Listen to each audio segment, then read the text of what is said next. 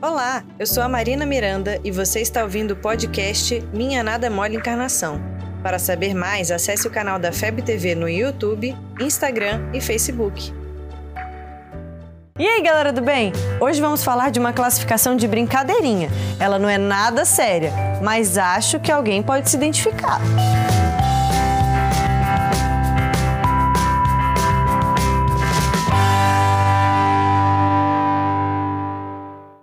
Galera, essa classificação que eu vou falar não está em livro algum.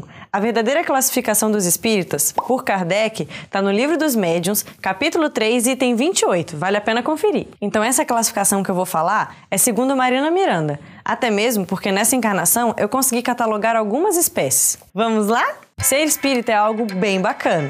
E tá cheio de espírita por aí com qualidades fantásticas. Mas tem alguns que chegam até a ser engraçados. Tem um tipo de espírita que é o terrorista. Fala de reunião mediúnica, que não sei quem viu um espírito não sei aonde, que tem uma luz que passa em tal lugar, quando não diz que viu ou ouviu algo bem perto da pessoa, né? É bem bacana esse tipo. Depois a pessoa nunca mais aparece no centro e ninguém sabe por quê, né? Tem o espírita da zoeira, que consegue fazer piadas com a doutrina do estilo é pavel pra comer. Mediunidade? Eu? Não, eu não vejo nada. Eu não tenho clarividência, eu tenho escuro-evidência.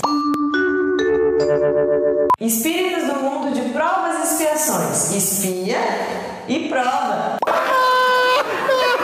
Tem gente que eu conheço que se identificou. Tem o espírita fraterno. Adoro o espírita fraterno. É aquele que fala pausadamente, acha tudo lindo e vê as coisas boas mesmo quando o mundo está desabando. Que acha todas as ideias maravilhosas. Tem uma paciência de Jó e não se abala com nada. Ou, oh, sendo sincera, não tenho muita paciência ainda não, mas um dia eu quero ser assim. Coisa de gente evoluída esse papo de fraternidade, ou pelo menos de gente que já está se esforçando. Um dia chegaremos lá. Tem o espírita culpado, que acha que tudo que acontece na vida dele é culpa de outra vida ou tá pagando uma dívida com alguém. Passa a vida inteirinha nesse crédito, débito, credo. Tem também o espírita ator. Esse tem vários personagens, ou pelo menos dois. Você encontra ela no centro e ela é uma santa, tranquila, paciente. Mas aí você encontra na rua e ela é completamente diferente, você nem reconhece o espírita chato com horário. Esse normalmente controla o tempo de todo mundo, mas quando é a vez dele de falar, aí não tem limite. Tem um espírito que está em todas as equipes de trabalho. Todas. Sabe aquela pessoa que bate escanteio, corre para cabecear e, se preciso for, ainda defende a bola? Impressionante. Tem o espírita Paga Sapo. Esse escolhe o tema da palestra com o intuito de dar bronca em algum conhecido que ele sabe que vai estar tá lá. Tem o espírita Confia em Jesus. Esse não prepara a aula, não vai nas reuniões, não ensaia a música, não planeja atividade, mas chega no dia, segura na mão de Deus e arrebenta. Esse dá raiva. Tem o espírita que só vai se tiver comida.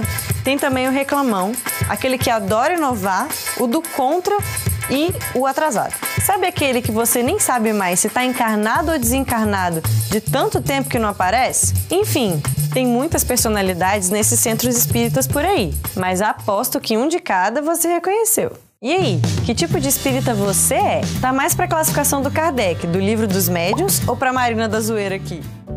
Você ouviu o podcast Minha Nada Mole Encarnação. Siga a gente nas redes sociais, arroba FebTV Brasil. Até o próximo programa.